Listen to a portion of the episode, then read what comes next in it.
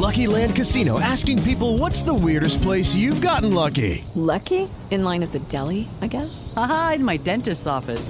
More than once, actually. Do I have to say? Yes, you do. In the car before my kids' PTA meeting. Really? Yes. Excuse me, what's the weirdest place you've gotten lucky? I never win and tell. Well, there you have it. You can get lucky anywhere playing at LuckyLandSlots.com. Play for free right now. Are you feeling lucky? No purchase necessary. Void where prohibited by law. 18 plus. Terms and conditions apply. See website for details.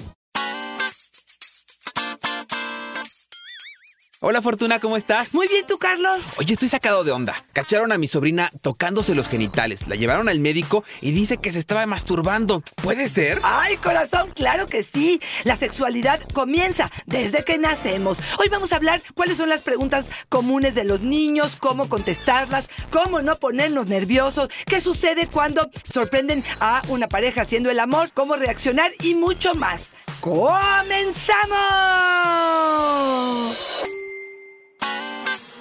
Dichosa sexualidad. Con la sexóloga Fortuna Dicci y Carlos Hernández. Oye Fortuna, qué mejor regalo para arrancar el año para Reyes que hablar con nuestros hijos de sexualidad. Pero también nosotros informarnos sobre sexualidad para comunicarles. Hoy ese es el objetivo de este episodio. Así es. Yo creo que el lápiz y papel, de verdad, de verdad, este día vamos a recomendar algunos libros y creo que algunas de las ideas que vamos a hablar el día de hoy te van a servir muchísimo. Entendiendo y partiendo desde que todos somos seres sexuales desde que nacemos hasta que morimos. Y tenemos inquietudes sobre el cuerpo, el placer, el desarrollo, el amor, la desnudez, la intimidad. Y esto es natural. No hay niño de 4, 5 y 6 años que se esté tocando sus genitales que sea anormal solamente por este evento. Creo que es importante entender que no tenemos los padres hoy en día la opción de educar o no educar a nuestros hijos. Los niños van a ser educados por nosotros, por los medios de comunicación, por sus amigos. La opción es si lo hacemos de forma positiva o negativa. Y esa, esa sí es un compromiso que los padres tenemos con respecto a nuestros niños. Oye, fíjate, al inicio hablábamos de esto justamente de la masturbación, que yo creo que es un tema que a los papás les hace mucho ruido respecto a los hijos porque Marcela nos dice, mi hija de cuatro años se frota los genitales, pensé que se trataba de una infección, incluso sospeché de un abuso, la llevé con un médico, no tiene nada, el especialista terapeuta me dijo que no tiene nada, me dijo que se estaba masturbando, me enojé muchísimo, ¿cómo es posible que me digan esto si es una niña? Claro, pero fíjate, todo iba bien hasta que la palabra masturbación entró en su vocabulario y en el lenguaje del médico. No nos asustemos, fíjate, si me preguntaran cuál sería la estrategia mayor en los padres para poder tener educación sexual en nuestros hijos más sana, tiene que ver con prepárense ustedes padres. Porque probablemente a ti, corazón, te pega la palabra masturbación, pero es algo totalmente natural. Tiene inquietudes, tiene una sensación placentera en su cuerpo. Esta actividad la puede estar haciendo porque casualmente encontró un pico de una mesa, una cojín en su sala, una almohada que se puso entre las piernas y se sintió rico. Y tanto como nosotros, y perdón que se los ponga así, pero de pronto niños que se sacan el moco o, personas que se retiran la cerilla o eh, acciones o gente que se chupa el dedo, son acciones que de pronto nos hacen sentir rico, que hay placer, no tiene una connotación de morbo, de, eh, de sexualidad propiamente. Está descubriendo sus partes privadas, las está disfrutando. Si hay ciertas cosas que habrá que mencionar, por ejemplo, le diría a ella, checar si enjuaga bien la eh, ropa interior, que no meta la ropa interior de la niña con la ropa interior de los adultos o los canceltines de los adultos. A veces de pronto ahí hay un contagio de alguna infección que se esté limpiando bien. A veces de pronto eh, sentimos que ya se limpian bien y hay restos que hacen que les pique, que les arda, que les provoque alguna incomodidad. Me encantó que mencionó, pensé en algún momento en abuso sexual, por ejemplo, que sí es una de las cosas que habría que ver. Y también a ver cómo está emocionalmente la niña, si es un cambio de escuela, si los padres se están divorciando, porque a veces también a través de esto canalizan sus emociones. Pero de forma general es normal. Ahora, aquí sí me gustaría dejar bien claro, si un niño o una niña está haciendo este tipo de actividades en lugares públicos, por ejemplo, en una escuela donde hay otros niños, mm, no sé, viendo la tele donde están los hermanitos o los primitos juntos, es importante probablemente acercarnos al oído a la edad que tenga ¿eh? y decirle, corazón, recuerda, esta actividad la vas a hacer en tu cuarto, en tu baño, en un lugar privado. Y a lo mejor aprovechar este momento para poder decir, la única persona que puede tocar tus genitales eres tú, nadie más, y establecer una comunicación y una, sí, una plática agradable entre ustedes para que pueda hacer esto, se repita en algún otro momento. Ojo, no hacer gritos, no hacer pasar vergüenza al niño en ese momento, como si estuviera mal, como si estuviera sucio, porque esto hará que el niño se sienta bastante mal con la actividad y contigo que no haya confianza para volver a retomar el tema. Y yo creo que un punto que mencionabas muy cierto es que los padres deben estar informados para comunicar a los hijos. Moni nos dice, auxilio, necesito ayuda. Mi hija de 12 años me está haciendo preguntas sobre sexualidad. La verdad no tengo idea de qué responderle. ¿Dónde la llevo? ¿Qué hago? No sé nada de esos temas. Me encanta el dónde la llevo, como dónde la viento, ¿no? Para que la vayan que a educar. resuelvan allá la, la situación. Me encanta y bueno, gracias por tu honestidad y creo que esto es el primer paso. No trabaja un poco informándote. Miren, tenemos el armario abierto, que es una librería maravillosa en Agustín Melgar, si es que están en el Distrito Federal, en el en la Ciudad de México, este o si no a través de internet pueden buscar libros sobre temática de sexualidad a- adecuada a la edad de nuestros niños. Yo les recomiendo que primero ustedes vean ese libro, porque luego tiene información o de más o de menos que no vaya acorde a, a sus propios valores. Vean a lo mejor algunos videos en internet. Vamos a hacer algunas recomendaciones eh, Sí, ju- prácticas. Justo sí, veía sí. uno de los textos que traes y un lugar donde brindan esta asesoría es asexoría. Es un lugar donde tienen con mucha frecuencia talleres para padres y para niños para hablar sobre sexualidad. Se especializan en abuso, pero también hablan sobre otros temas de sexualidad y creo que ofrecen información muy valiosa. Asexoría Asexoría. Sí, Ok. así lo buscan en internet, Perfecto, asexoría y encuentran información. Y aquí aprovechar para decir que no siempre tenemos las respuestas perfectas para las preguntas que los niños hacen. A veces nos ponen a temblar, a veces eh, de primera instancia sí sale una respuesta, pero en general no sabemos qué hacer. Se vale pedir tiempo fuera. Se vale decir, corazón, no sé qué contestarte ante esta pregunta, prometo investigarlo pronto, este me acerco contigo a responderla. Y por favor, no se tarden 30 años después para poder contestar a esa pregunta. Me parece que requiere de compromiso de nuestra parte. Y ojo, la información sexual, como lo dice Carlos, evita el morbo, la culpa, los miedos y creo que desarrolla el sentido de la responsabilidad que creo que tenemos todos los seres humanos derecho a vivir una sexualidad y una vida sana y satisfactoria historia. Ahora que hablabas de tiempo y de no tardarnos tanto, porque sí, no, una de las estrategias es tiempo fuera, doy una vuelta, investigo y regreso, pero no tres años. Exacto. Surinam, ¿cómo le explico a mi hija de siete años qué es un orgasmo? Dice que lo escuchó en un programa de televisión por la tarde. Yo la verdad no supe qué decirle y le dije que me diera tiempo, pero llevo una semana y no tengo idea, ¿qué le digo? ¿Qué edad tiene, perdón? Mira, no dice que siete años. Ok, mira, yo creo que este la sacó de contexto porque ni siquiera lo mejor sabe lo que es una relación sexual, que es hacer el amor, no sabe lo que es un coito, la niña. Entonces, creo que es una palabra simplemente que se fue al aire y una de las partes principales, y nada más lo pongo entre comillas, es siempre plantear de dónde lo sacaste o qué quieres saber. Indagar de, verdad a fondo qué es lo que el niño está cuestionando. Porque la típica es, "Pa- mami, ¿qué es sexo? Y tú ya te fuiste al coito y al pene y a la vagina y a todo lo que quieras. Y el niño solo quería saber si era femenino o masculino. Bueno, aquí lo mismo. Yo indagaría un poco más. Sí, la escuchó como cualquier otra palabra y a lo mejor decir el mayor placer del mundo o del mayor placer de los seres humanos. Y aquí quedarte así. Probablemente la puedes comparar, por ejemplo, con qué es lo que más te gusta comer, qué es lo que, la actividad física que más te gusta, qué sientes de pronto ver. Pero bueno, es un juego que harías con ella para establecer esta comunicación que puede existir, comparándolo con las cosas más placenteras que la niña puede vivir. Te Lo que más te gusta comer y un día que te salga de la primaria y te diga, ay mamá, fue un orgasmo tu Exacto. sándwich de hoy.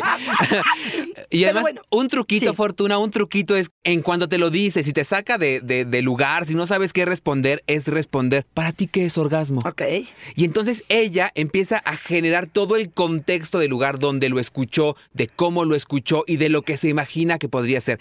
Y justamente en ese nivel de imaginario podemos responder. Si nos dice, ay, pues yo vi en la televisión que es cuando se dan un beso, tú puedes decir, ah, pues sí, tiene mucho que ver con esa sensación de cuando te dan un beso y es una sensación de adultos. Y a lo Totalmente que sigue. de acuerdo, totalmente de acuerdo. Creo que replantear la pregunta, regresarla, este, cuestionar tú qué piensas sobre ella. A veces los niños nos están calando. A veces sí saben perfectamente de qué se trata, pero quieren Claro. o ponernos en ridículo o hacernos sentir avergonzados. Y probablemente eso va a suceder, pero es parte de tu aprendizaje como adulto y del aprendizaje del niño, por supuesto, desde su edad. Fíjate que algunos padres preguntan si la educación sexual promueve la promiscuidad. Dice, yo no voy a hablar muchos padres con mis hijos porque me parece que esto es darles permiso, por ejemplo, no sé, estoy pensando en el caso anterior de tener un orgasmo, si hablamos de condón, probablemente le estoy diciendo, bueno, pues cuídate.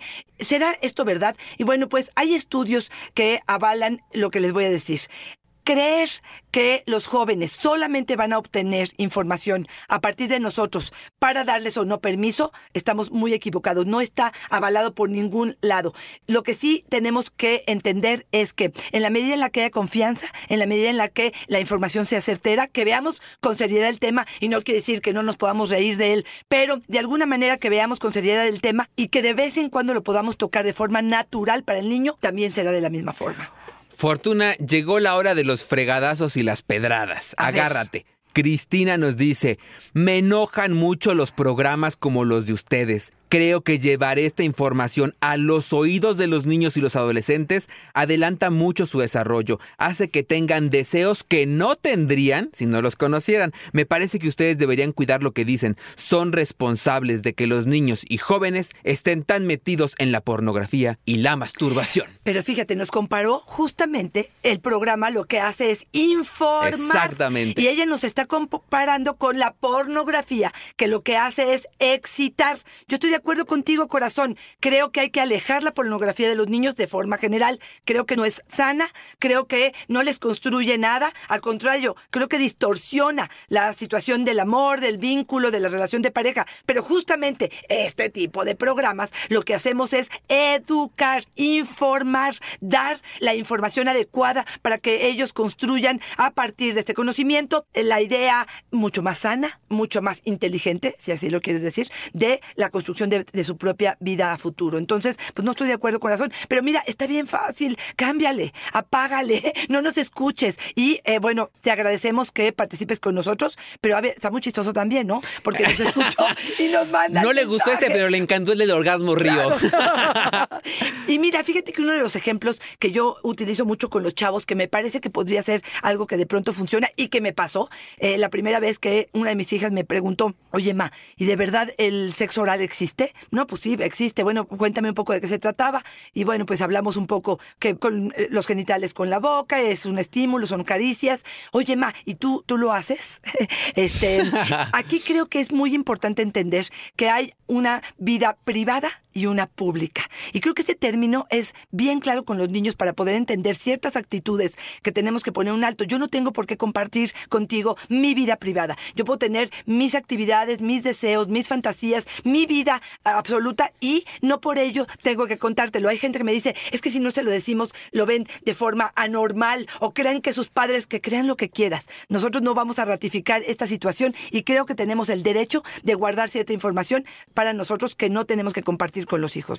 Y un poco retomando esto, esto sobre la información y la importancia es, como ahora nos va a contar Mari, cuando no tenemos herramientas, cuando no tenemos información para poder ejercer nuestra sexualidad de forma inteligente, consciente, responsable, llevamos al nivel de la violencia, cuando no tenemos herramientas para verbalizarlo. Mari, descubrí a mi hija, que es casi adolescente, compartiendo a través de redes sociales fotografías de sus senos. Me enojé mucho, la golpeé. Después de un par de días, noté que lo seguía haciendo. No aprendió la lección. Estoy desesperada. ¿Qué me aconsejan?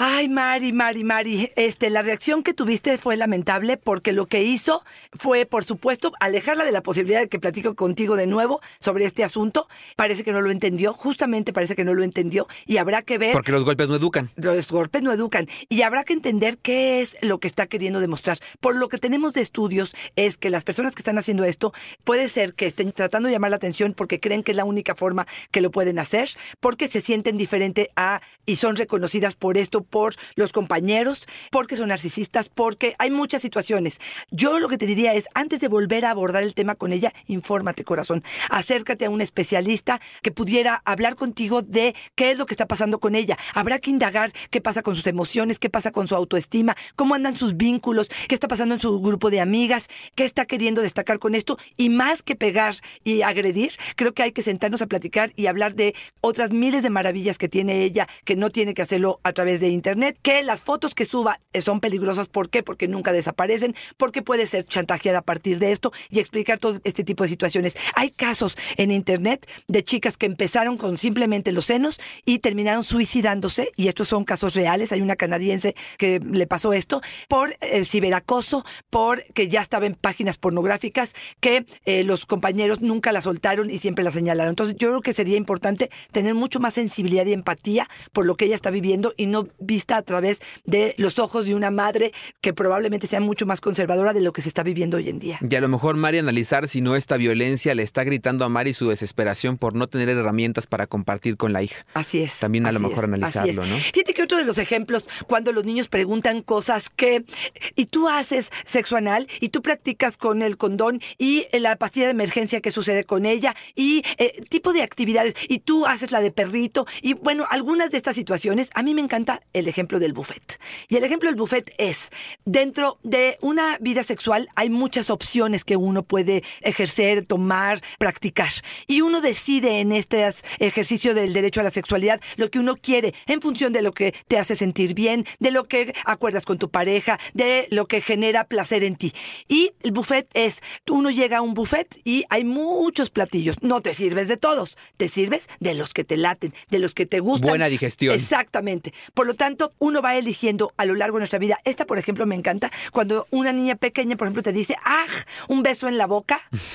Al ratito probablemente sea algo que elija, pero esto es un buffet. Y como actividad, a lo mejor hoy es elegir a un amigo, es darle la mano, extenderle y empezar con- a desarrollar estas emociones. Exactamente. Xochitl nos dice, mi sobrino es abiertamente homosexual. Mi hijo de 8 años lo ha visto besándose o agarrándose de la mano con su pareja, como haría cualquier otra pareja, nada fuera de lo común. No me ha preguntado nada. No sé si tendría que decirle algo para que no se me vaya a confundir. ¿Qué me recomiendas? Fíjate, está asumiendo que se va a confundir solamente por el hecho de, De ver verlo. esto, ¿no? Este, yo creo, corazón, que la vida te dio la gran oportunidad de tener a una persona cerca en una relación homosexual para poder en algún momento tocar el tema con él. Yo no me esperaría que él pregunte o que se confunda o lo que tú quieras. Yo sería de la idea de que en el próximo ocasión que tengamos oportunidad de que ellos estén junto a nosotros, poder decir, mira qué bonito se aman, mira cuánto se quieren, mira cuánto se demuestran cariño. Y si él surge la pregunta, probablemente decir, híjole, pero son dos hombres o son dos mujeres, eh, poder decir, este, la heterosexualidad es la atracción y el cariño y la necesidad o lo que tú le quieras decir entre dos personas de diferentes sexos y la homosexualidad, en el caso de los hombres como gays, las mujeres como lesbianas, es el amor y el cariño que se sienten entre ellos este, de forma natural. Yo, porque yo sé que hay mucha gente que lo que va a mirar es decir, ¿cómo crees? ¿De qué estás hablando? Bueno, esto es. Yo no estoy poniéndole aquí ninguna connotación de valor, solamente estoy hablando de lo que es. Y creo que sería uno de los consejos que yo les daría a los padres que nos estuvieran escuchando. Si tú te apegas y eres objetivo en lo que estás mirando, será mucho más fácil que transmitas la información y dejes a un lado el juicio de valor.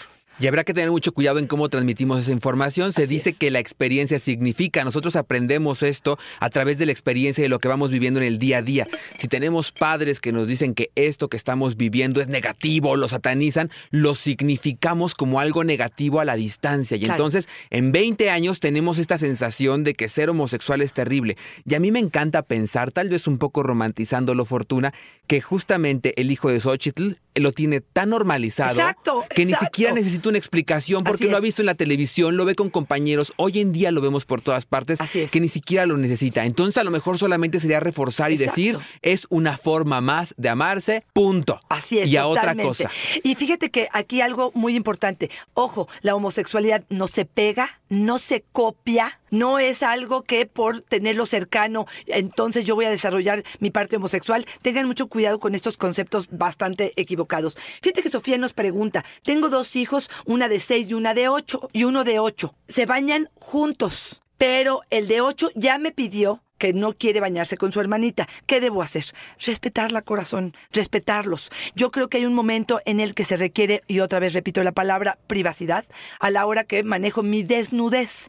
No es que sea sano o insano, pero si uno de los dos pide que se separen, ya sea del mismo sexo o de diferentes sexos, pero uno de los dos pide que no quiere ya bañarse con el hermanito, a veces por cuestión de economía en el agua o por cuestión práctica de las mamás que estamos muy ocupadas, nos es fácil. Bueno, pues miremos esta llamada de atención de pronto, donde puede sentir vergüenza. Me han tocado situaciones donde le jala el pene o este, le tiene demasiada curiosidad y el otro se siente incómodo. Entonces, o se pueden bañar a lo mejor con ropa interior o darles el espacio que tienen, me parece, todo el derecho del mundo de hacerlo de forma individual. Cuando te preguntan, Fortuna, que te meten en un vericueto, ¿no? Que te dicen, oye, ¿a qué edad es la adecuada para que se bañen? Pues que no hay edad adecuada. Exacto. Hay contextos adecuados. Cuando se empiezan a sentir poco cómodos, momento de ir cada uno por su lado. Y aquí agregaría qué pasa con los papás y los hijos. Cuando los papás y los hijos nos bañamos juntos, ya sean del mismo sexo o sexos separados, lo mismo. Si el papá se siente incómodo o el hijo se siente incómodo, suspendan esta actividad. ¿Por qué? Porque transmitimos las emociones de que algo no funciona bien y esto no es sano para los niños. Muñeca nos dice,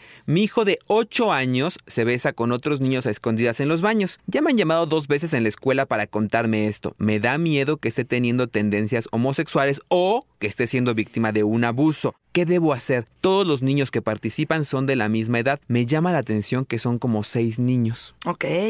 O sea, ¿estás sospechando que pudiera haber como una situación de abuso? De, no, de abuso. de- de abuso, O de podría- ella nos dice de abuso o de homosexualidad. Ok, a ver, entendamos, cerca de los ocho años está la curiosidad porque ya empiezan a integrar información que viene de afuera. Vemos las escenas de, la, ¿cómo se llama la de La Rosa de Guadalupe. La Rosa de Guadalupe. Vemos imágenes, a lo mejor hasta pornográficas de algún hermano mayor que eh, fue este niño sujeto de ver esa- esas situaciones que se vivieron y copiamos. Primero, el primer nivel es simplemente copiamos y tenemos curiosidad al respecto y tenemos emociones que van de la mano, no nada más por el niño que se dejó, sino porque a lo mejor el que me cae bien y de pronto hay hormonas que empiezan a generarse en ellos y esto es parte de la curiosidad natural. Si no se acompañan de otras manifestaciones del niño, si esto no se acompaña de más masturbación, de demasiado morbo, si no está buscando tocar los genitales de otros, que le toquen sus genitales, o sea, si no se acompaña de otros elementos, me parece que es natural, que más bien la que tendría que calmarse sería la escuela con respecto a este tema. Si esto sigue sucediendo, posiblemente habrá que ver dos cosas. Una, si de verdad está siendo abusado, y estoy hablando no nada más de que alguien lo esté besando, sino que esté expuesto a información en internet o películas o lo que tú quieras, o que pudiera, si es homosexual, esto quiero decirles, es homosexual, corazón. Y esto es importante que lo entiendas. Y no porque se bese con compañeritos a los ocho años está demostrando que es homosexual. Simplemente es ciertas actitudes que en algún momento los niños, la mayoría, se habla de que un 70% de los niños en nuestro momento tenemos acercamientos homosexuales con nuestros pares. Y decir nada más, sí puntualizar que digamos que en un primer momento podríamos pensar que es solamente un juego sexual, siempre y cuando sean niños de la misma edad. lo dijo, ¿no? Exactamente, Ajá. y cuando tienen un mismo rango de poder, es decir, que no es una persona que ejerce un poder diferente sobre el otro y entonces podría estar manipulando ese poder para que Claro, lo sienta. Aplica para esto, o, claro, exactamente, o aplica para personas con discapacidad o de otras edades. Exacto, exactamente. Y bueno, sí creo que ahí sería nada más acercarnos a lo- al hijo y decirle, a ver, corazón, si esta actividad es de común acuerdo y todos estamos involucrados, qué Si estás forzando al niño, será la oportunidad maravillosa poder decir, acuérdate que el consentimiento es parte importante. Una de las preocupaciones de muchos padres tiene que ver, por supuesto, con el abuso sexual. Y déjenme decirles que el abuso sexual, me gustaría definirlo, Carlos, porque a veces yo creo que hay mucha confusión. Es cualquier contacto sexual por medio del engaño, el soborno, la imposición, con desequilibrio de edad, de fuerza o de conocimiento, que puede incluir besos, exhibicionismo, masturbación, actos sexuales, oral, anal, prostitución, pornografía, fotografías, hasta incluso imágenes por internet. Esto es. Y, y aquí me es importante mencionar, hay muchos síntomas que envuelven. Si estamos cerca de nuestros hijos, si los conocemos bien, tendremos que poder de alguna manera como detectar Claro. este tipo de situaciones porque las hay. Son síntomas, eh, hay alteraciones en el sueño, alteraciones en la comida, cambian un poco su carácter, de pronto lloran, de pronto ríen, hay alteraciones en la conducta, se orinan cuando ya no lo hacían, hay trastornos de sueño, pesadillas, incapacidad para conciliar el sueño, hay demasiado interés por el sueño, puede haber depresión, no quiere ir a la escuela, tiene bajo rendimiento escolar, es muy agresivo, se masturba con bastante frecuencia, hay constantes infecciones urinarias, dolor al sentarse o- caminar. Si muchas de estas se unen, probablemente estaremos frente a una situación de abuso. Conífera nos dice una que seguramente le ha pasado a muchos de los que nos escuchan. Mi hija nos escuchó teniendo sexo a mi esposo y a mí y desde entonces se toca sus partes y me mira y me dice, mamá, aquí, aquí, se toca los genitales. Su papá dice que se le va a pasar. A mí me da miedo que sea algo grave, me siento culpable, ya ni quiero tener sexo con mi esposo. Desde que nació duerme en la misma habitación, eso sí, en otra cama. A ver, aquí hay muchísimos eh, temas a, a- tocar. Uno es, por situaciones económicas, muchas veces los niños duermen en la misma habitación. Sí les diría, tengan mucho cuidado. Uno asume y cree que los niños están dormidos y no están dormidos. Y sí, sí creo que de alguna manera hay una incomodidad en los niños, un enojo o un despertar a la sexualidad de una forma inadecuada cuando observan, huelen o ven o escuchen a sus padres haciendo el amor. Así es que si tienes un gran compromiso, hay que separar, hay que poner una, eh, no sé, tabla roca, hay que ver de qué manera se separa. Aquí voy a hacer un paréntesis y es los padres que sí tienen otros cuartos, pero por este mm, apego y sobreprotección y todo lo que tú quieras, dejen a los niños que se duerman en las recámaras. Perdónenme, pero tienen que tener privacidad cuando van a tener eh, relaciones sexuales. No pueden tener a los niños ahí. Después, si tienen puerta, bueno, pues ¿por qué no cerraron la puerta con botón y por qué permitieron que esto sucediera? Después, decirles que vio a este niño. Porque eh, si se quedó un rato viendo esta escena, porque que esto haya despertado en ella la masturbación, Claro. me suena que vio todo el acto sexual, o los vio desnudos, o vio el coito. O sea, una persona que solamente ve de alguna manera una escena, generalmente con la luz apagada, así espero que haya sido, este, no creo que tenga esta intención tan fuerte. O sea, no sé si vio concretamente los genitales.